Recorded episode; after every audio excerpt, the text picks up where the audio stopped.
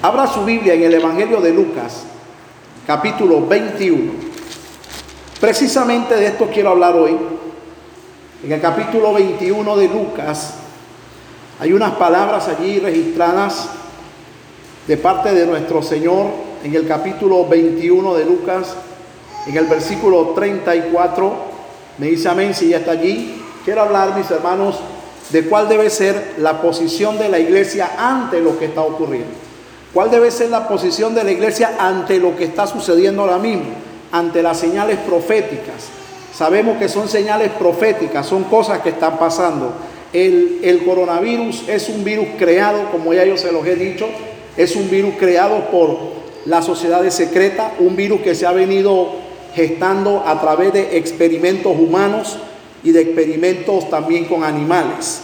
Un virus que se escapó y ahora tiene un gran estrago en el mundo. Tiene la economía golpeada y tiene el transporte, el turismo, todo esto golpeado. Y les voy a decir algo, el coronavirus, de todos los virus que han creado, el coronavirus es el que menos mata. Ese virus tiene un 2% de probabilidades de muerte. ¿Qué lo combate? La higiene, la vitamina C, jugo de naranja, jugo de limón en el cuerpo combate eso, juntamente con la, con la higiene, con la distancia, con todo esto, no tiene efectividad y de muerte solamente tiene un 2%. En comparación con el SAR, con el ébola, con el ANTA y otros virus que sí mataron gente en cantidad. Hermanos, si este virus tiene un 2% de probabilidad de muerte y tiene este caos, créanme que el próximo va a ser peor que este.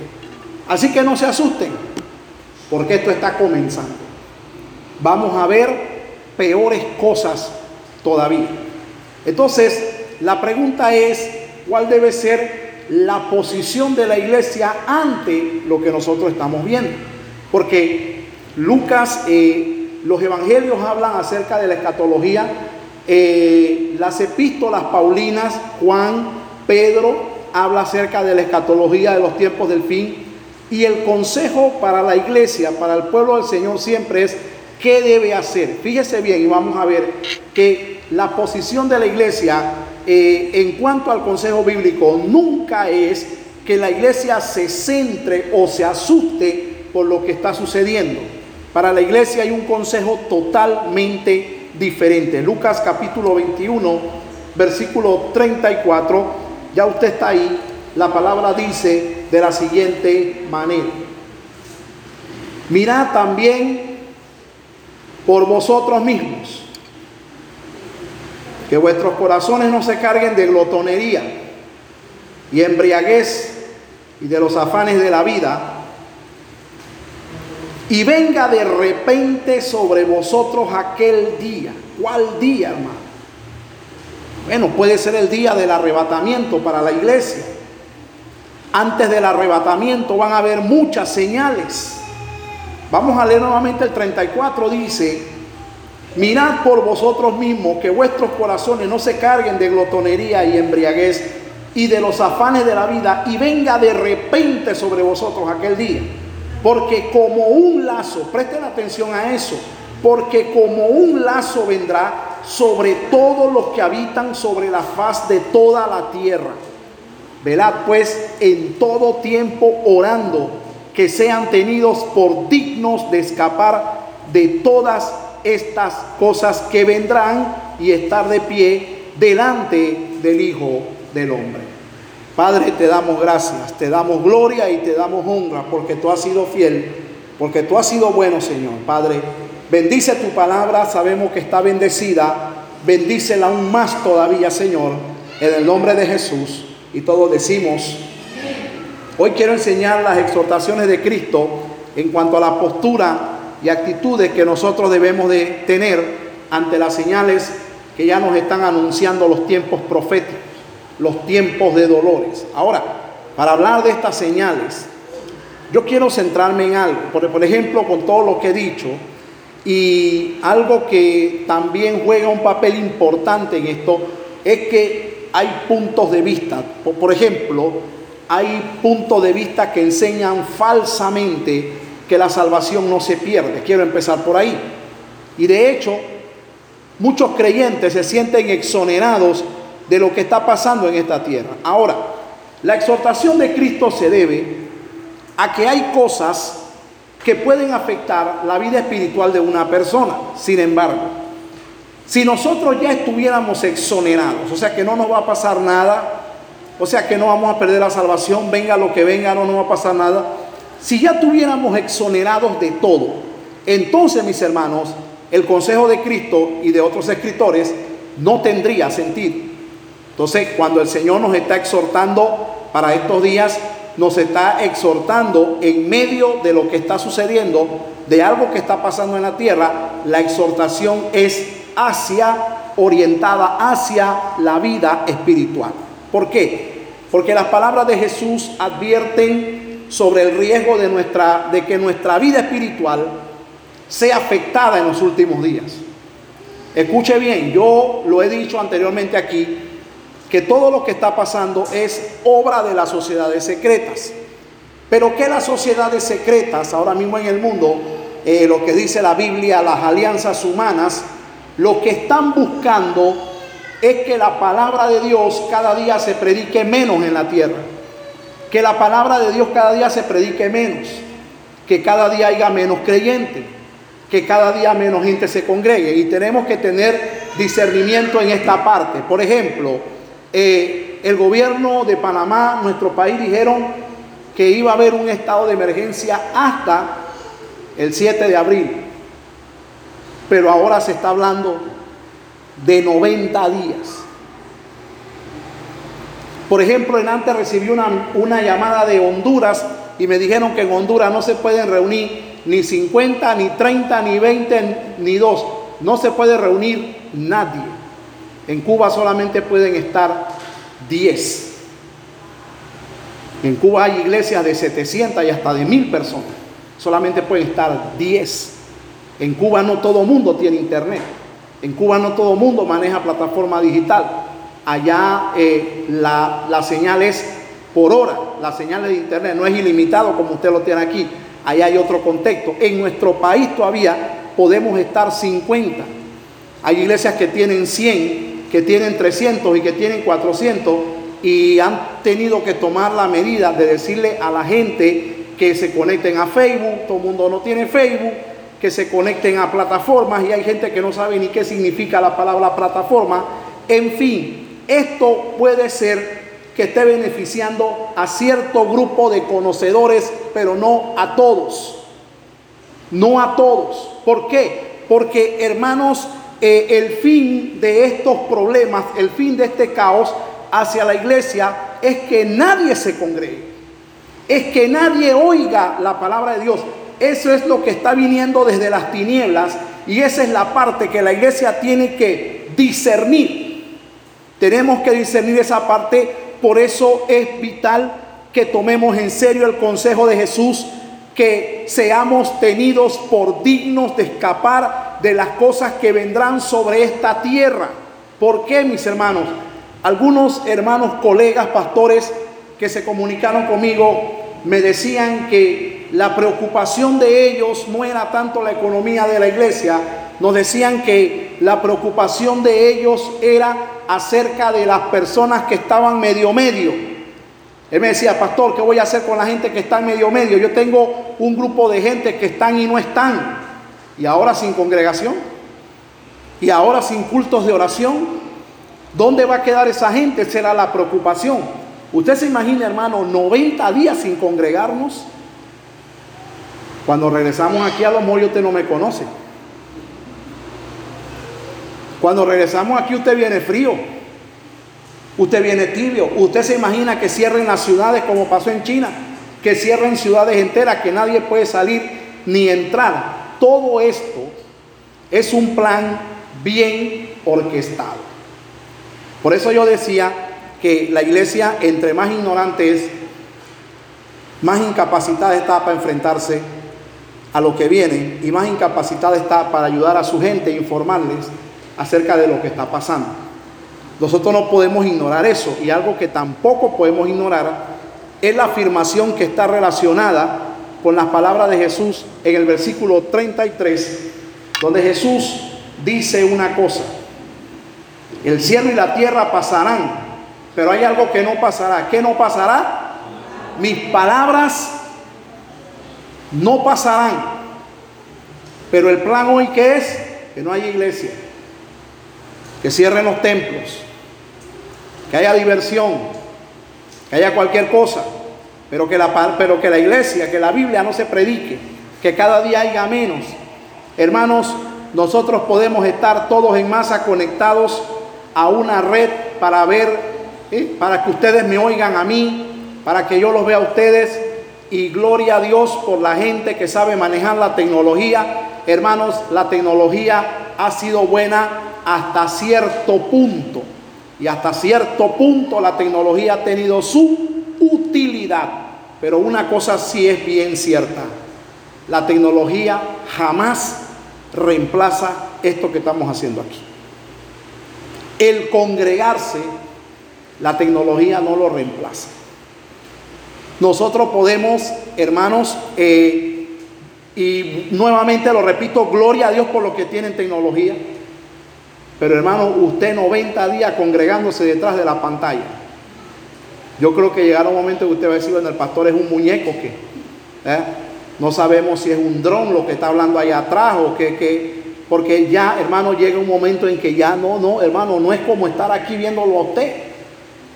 No es como estar aquí viendo, viendo, eh, viéndole a usted, conversándole, compartiendo el calor de los hermanos en Cristo. Y hermano, este plan bien orquestado ha venido para destruir esa coinonía de la iglesia.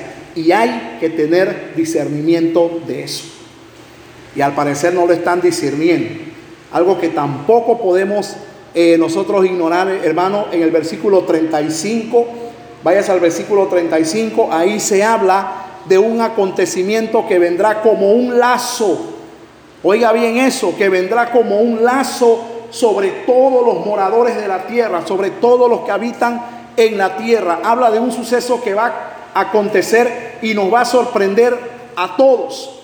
Y es un suceso del cual nadie podrá escapar cuando sean atrapados. Pero, hermanos, la Biblia, viéndolo en el versículo 36, cuando ese suceso venga como un lazo sobre todos los que habitan en la tierra, habrán unos que no podrán escapar de la ira de Dios y habrán unos que van a escapar. ¿Y a dónde van a escapar? Está en el versículo 36. Dice, venad pues en todo tiempo orando para que sean tenidos por digno de escapar de todas estas cosas que vendrán y de estar en pie delante del Hijo del Hombre. Quiere decir que muchos moradores de la tierra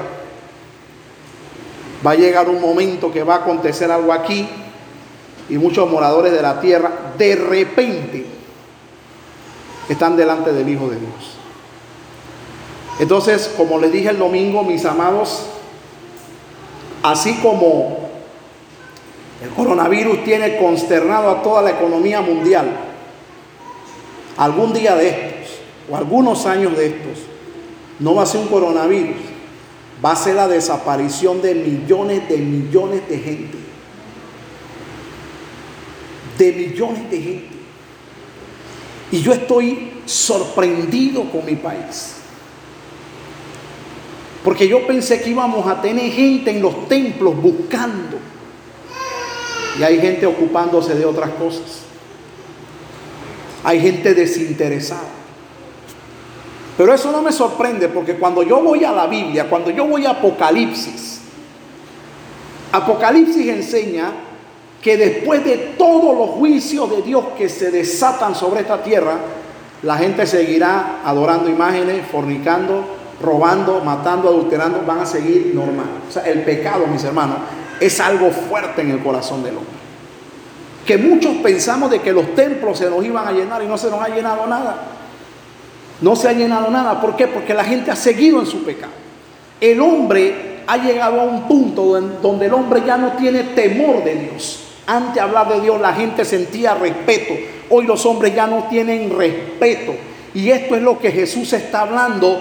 Eh, ¿Qué postura debemos de tomar nosotros antes de que venga ese gran suceso? Jesús dice tres cosas que nosotros debemos de tener en cuenta y es la postura del cristiano ante lo que está pasando en el mundo, ante lo que, lo que se le viene para este mundo. Porque hermanos, cuando se acaba el coronavirus viene otro problema. van a venir otros problemas. No piense que cuando se acabe el coronavirus todo se acabó. Ya estamos viendo que ya la gente dentro de poco se van a olvidar del coronavirus y se van a centrar en la economía del país. Y esto puede desatar un caos, robo, asaltos, homicidios. ¿Por qué? Porque la gente ya va a llegar a un punto donde van a decir, ven acá, qué coronavirus ni qué ocho quintos mis hijos tienen que comer. Vamos a ver empresas despidiendo gente y todo esto. esto, esto va a ser un caos. Esto va a ser un caos porque ya hay, hermanos, sectores de la sociedad protestando. Los colegiales, el turismo, los comercios, los restaurantes los almacenes, los centros comerciales. Bueno, esto es una cosa tremenda. Pero eso no, eso, eso por un lado nos dice a nosotros que Cristo viene pronto. Que el día está cerca. Que se está acercando el día. Que es tiempo de santificarse. Que es tiempo de buscar el rostro de Dios. Por eso me siento contento por este grupo de hermanos que está aquí que sé que no podemos estar los 50, pero eh, los 81 que somos no podemos estar aquí, pero ya vemos como 20, bueno, la, última vez me dijeron 25, ya deben haber como 27 por ahí, más o menos. ¿Cuánto? Hay 33 personas. Yo pensé que iban a estar atemorizados en sus casas, pero no, hermano. Gloria a Dios. Usted sabe que está jugando un papel importante en esta iglesia. Esto, ¿ve? La palabra que les han predicado. La palabra que les han predicado, el mensaje de esta iglesia es lo que ha hecho fuerte a esta iglesia. Porque un hermano me llamó en esta semana así con una vocecita como de llorar y me dijo, el pastor cerró los cultos hasta segunda orden. Le dije, bueno hermano, vaya usted con su pastor cómo se arregla. Pero es que yo creo que eso no debe de ser porque ahora más que nunca le dije, bueno, su pastor cerró el culto. Yo no puedo hacer nada, hermano. Usted vaya a ver qué medida toma usted con su pastor, pero yo no puedo hacer nada. Pero es que cómo es posible, pastor, hoy queremos palabras. Allá usted con su pastor, hermano. Lo cierto es que Jesús dice tres cosas aquí que no debemos tomar en cuenta. Primero, mantener el contacto con la presencia de Dios. Mantener el contacto con la presencia de Dios. Y el propósito de buscar siempre su presencia es la de ser encontrados como personas dignas de escapar del juicio que ha de venir sobre los moradores de la tierra. Los moradores de la tierra los que son de Cristo no van a pasar por la tribulación cuando la iglesia sea arrebatada. Por la tribulación y por los juicios de este mundo, ¿quiénes van a pasar? Los que se quedan. Los que queden aquí, nosotros no, hermano. Pero ¿qué es lo que va a jugar un papel importante, hermanos, en estos días? Que busquemos, que mantengamos el contacto con la presencia de Dios. La presencia de Dios a través de su Espíritu Santo nos va a guardar de cualquier contaminación. Y esa dignidad de la que habla Jesús es aquella en la cual la vestidura del creyente se mantiene en santidad y esa santidad es lo que lo hace digno de entrar al cielo y de estar delante del Hijo de Dios. ¿Cuál es el mensaje final del libro de Apocalipsis? El que es santo, santifíquese más. Y el que es inmundo, siga siendo inmundo.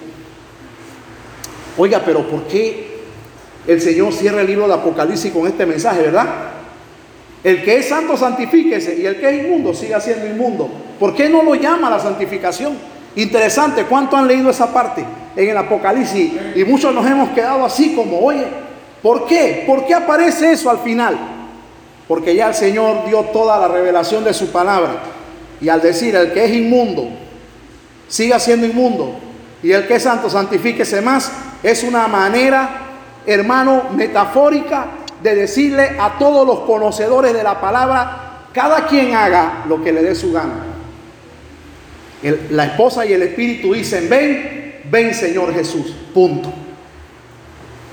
El que venciere heredará todas las cosas. Pero dice, el que es impío siga siendo impío, porque está diciendo, usted oyó esto y quiere seguir siendo impío, pues haga lo que usted le dé la gana. Ya la revelación de la palabra, mis hermanos, está escrita y eso nadie lo va a cambiar.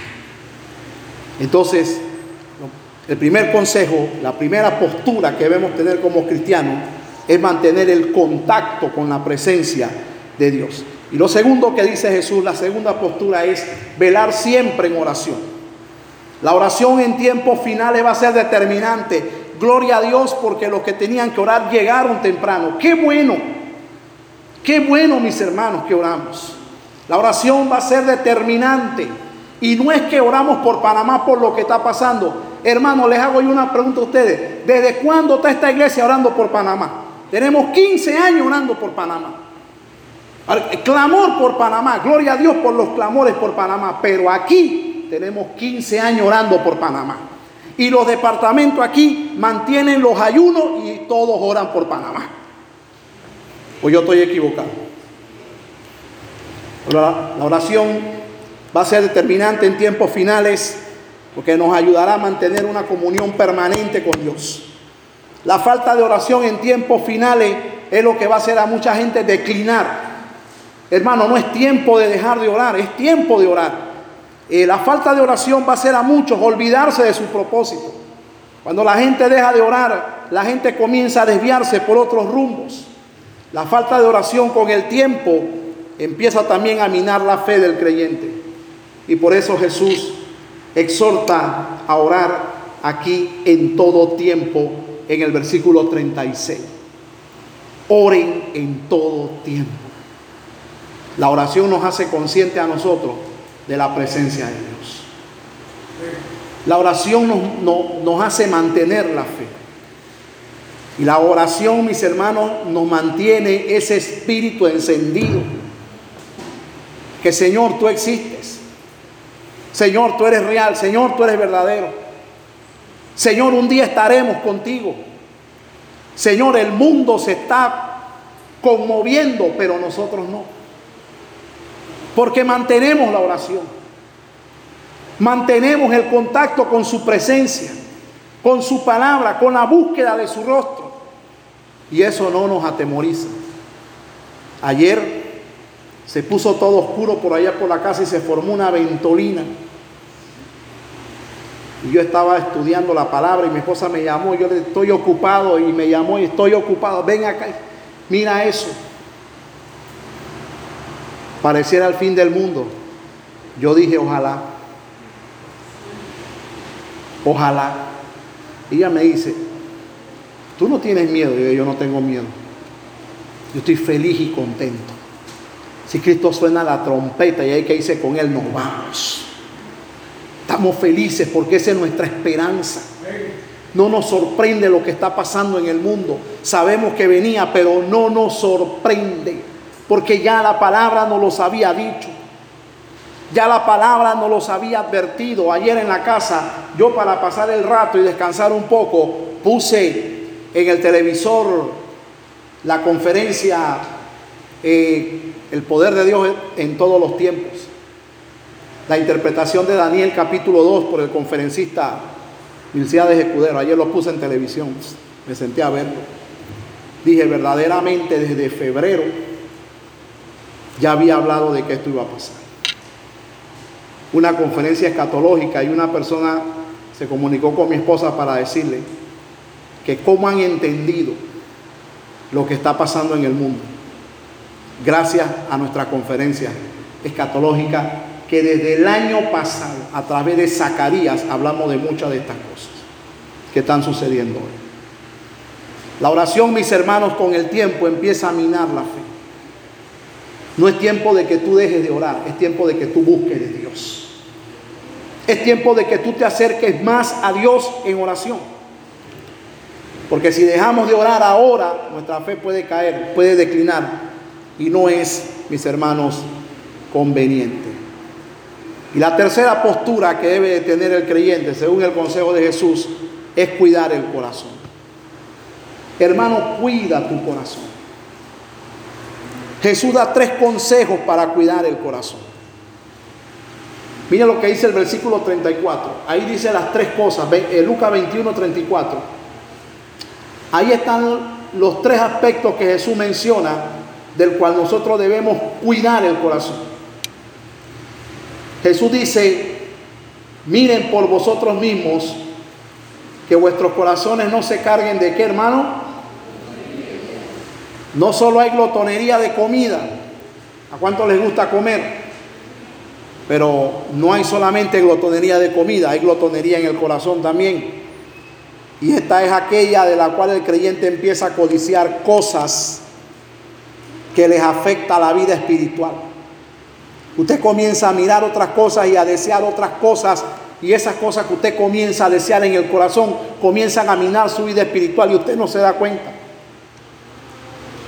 Pues hermanos, es tiempo de apartarse del pecado. ¿Cuántos dicen amén? Es tiempo de apartarse del pecado y de todo lo que afecta a tu corazón. ¿Qué está llenando tu corazón? Yo le decía ayer a una persona que, que me comentaba el mal testimonio de un pastor que es familiar de él, el pastor, y me contaba su mal testimonio y él me hacía unas preguntas. Yo le dije, el corazón de un pastor no puede estar lleno de glotonería ni de cosas malas. ¿Por qué? Porque el corazón lo necesitamos limpio para poder predicar la palabra para poder darle a otros. El corazón tuyo ahora más que nunca no se puede ensuciar. Y hay gente con el corazón cargado de tanto deseo que no tienen que ver con Dios.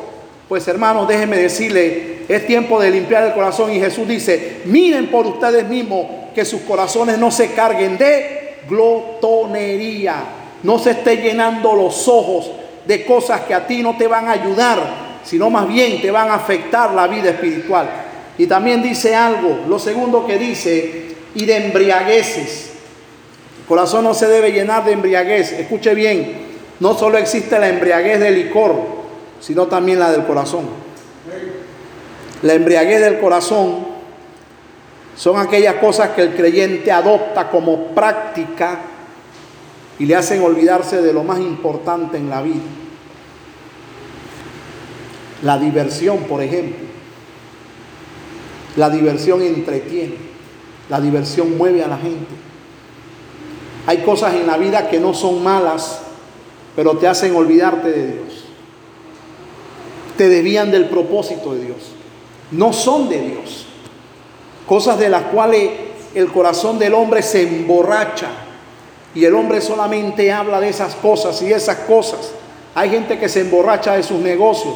Usted sabe, hermano, por qué en Panamá mucha gente ha, volteado su mirada, hermano, y la gente corren a, ponerse esto, mascarilla y lo otro, y no está mal higiene. Pero ¿por qué hay gente más asustada que convencida? Porque los corazones están llenos de otras cosas. Y muchos de ellos temen al infierno, temen morirse, quieren que esto pase ¿Y sabe por qué quieren que esto pase? Porque quieren seguir su vida normal. Quieren seguir pecando normal porque están llenos de muchas cosas. Y el corazón, eso es lo que dice Jesús, miren que sus corazones no se llenen de glotonería ni de embriagueces. ¿Verdad? Y lo tercero dice, y de los afanes de la vida. Esas son las preocupaciones desmedidas que nos quitan la fe, que nos quitan el sueño y que nos quitan la tranquilidad.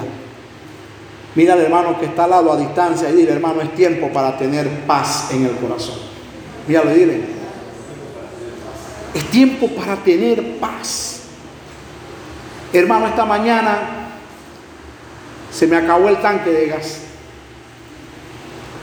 Y un hermano me llamó allá de Honduras y estábamos hablando por videollamada y yo tenía una hambre, hermano y mi esposa estaba friendo un pollo y yo, cuando yo termino esta conversa ya va a estar la comida. Cuando termina la, la conversa yo espero mi banquete y mi esposa me dice, se acabó el gas.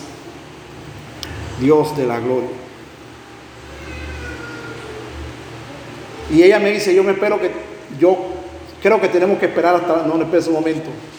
Abrí mi cartera, en mi cartera había un dólar.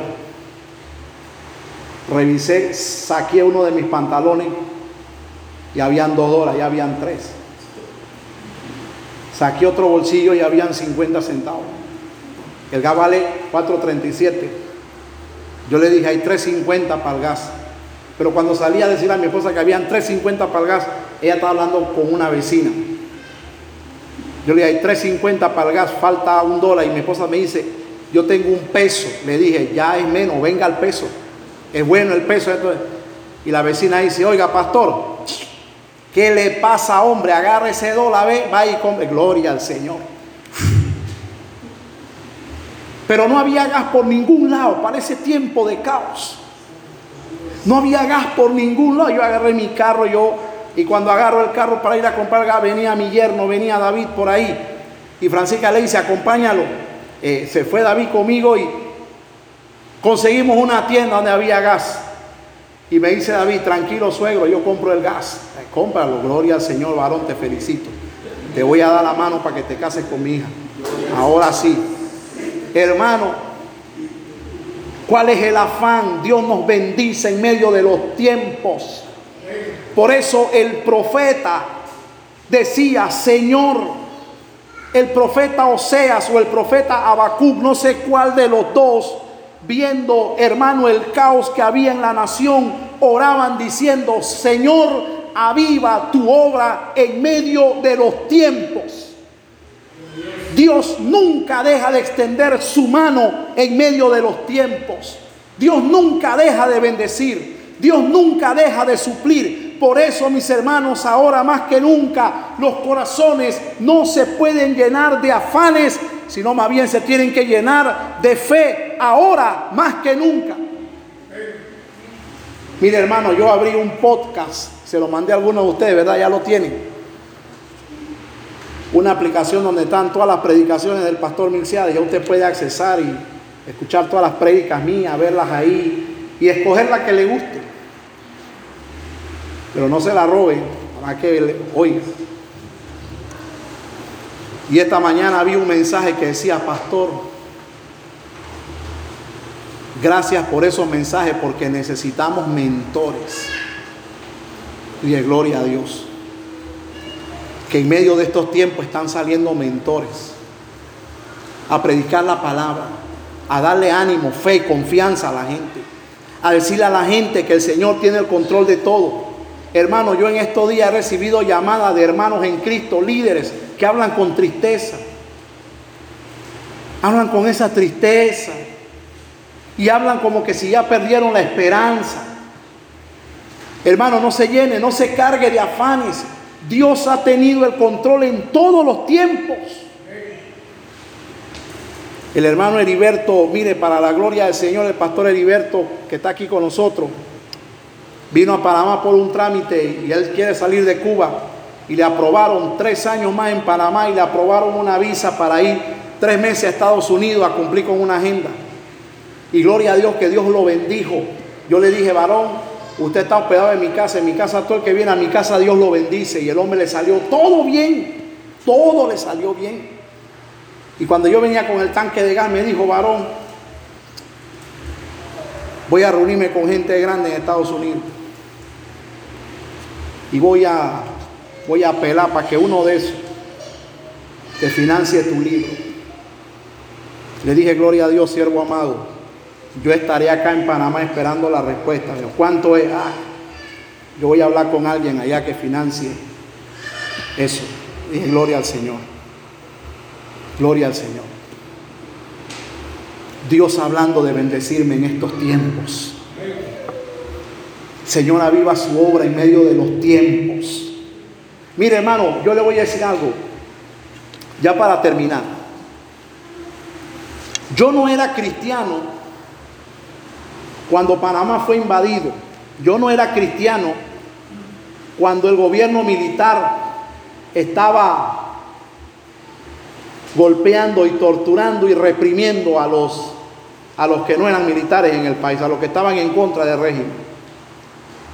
Y una de las cosas que a mí me llena de alegría es oír a la gente que en medio de esos días hicieron lo que estamos haciendo nosotros. Esa gente me inspiraron Y yo los oigo a ellos cuando ellos decían, allá afuera estaban los antimotines tirando gas y golpeando y las empresas cerrando. Y aquí teníamos culto. Aquí predicábamos, aquí ganábamos almas para Cristo. Hermanos, niños que están aquí, jóvenes que están aquí, cuando ustedes crezcan y yo no esté aquí, ustedes van a decir a las próximas generaciones, Panamá fue asustado por una crisis de, coronavirus y en mi iglesia había culto. Y en mi iglesia predicaban la palabra. Y yo estoy seguro que de esta generación, de, de esta iglesia, se van a levantar hombres y mujeres valientes, valerosos, que en medio de cualquier tiempo, mis hermanos, van a hacer la obra del Señor. Pero aplauda con ganas. Usted aplaude como que también está afectado por la crisis.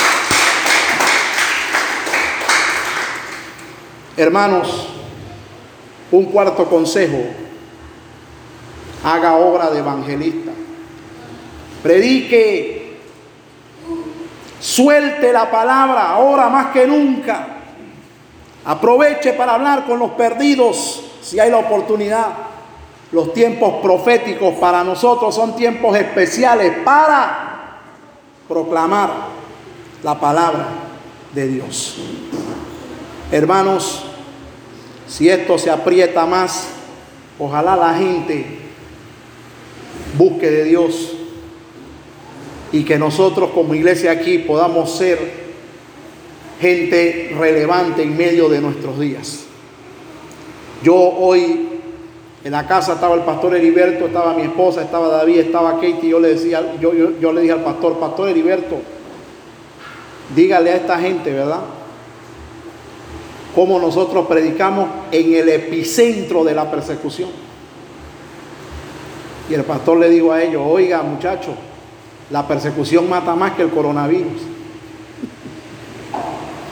Porque allá yo tenía que predicar en zapatilla y en suéter y sin presentación. Y me acuerdo en la, en la, en la casa culto del pastor Carlos, predicamos y cuando íbamos por allá, ya el pastor estaba preso. Ya estaba la guardia, ya estaba la ley. En Cuba terminaba el culto y los anuncios cuáles eran.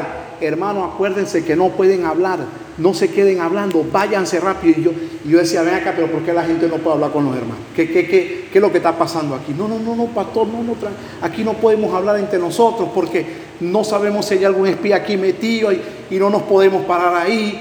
Hermano, en Cuba venía, hermano, viene un hermano de Panamá, había lugar donde sí nos presentaban. Viene un hermano de Panamá, hermano, pero alaben bajito. Alaben bajito. Porque aquí al lado, usted sabe, la gente. Y terminaba el culto y todo el mundo en fila para que la gente no se pusiera brava y no nos denunciara. Ahí prediqué yo. Ahí estuvo su servidor. Predicando, soltando el mensaje, hablando contra el pecado, hablando de santidad, hablando de que Cristo ahí, en medio de ese ambiente, yo prediqué, hermanos. Por eso creo firmemente que Dios tiene el control.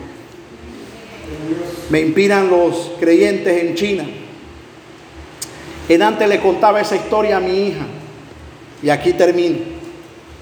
Los creyentes en China que eran masacrados y torturados.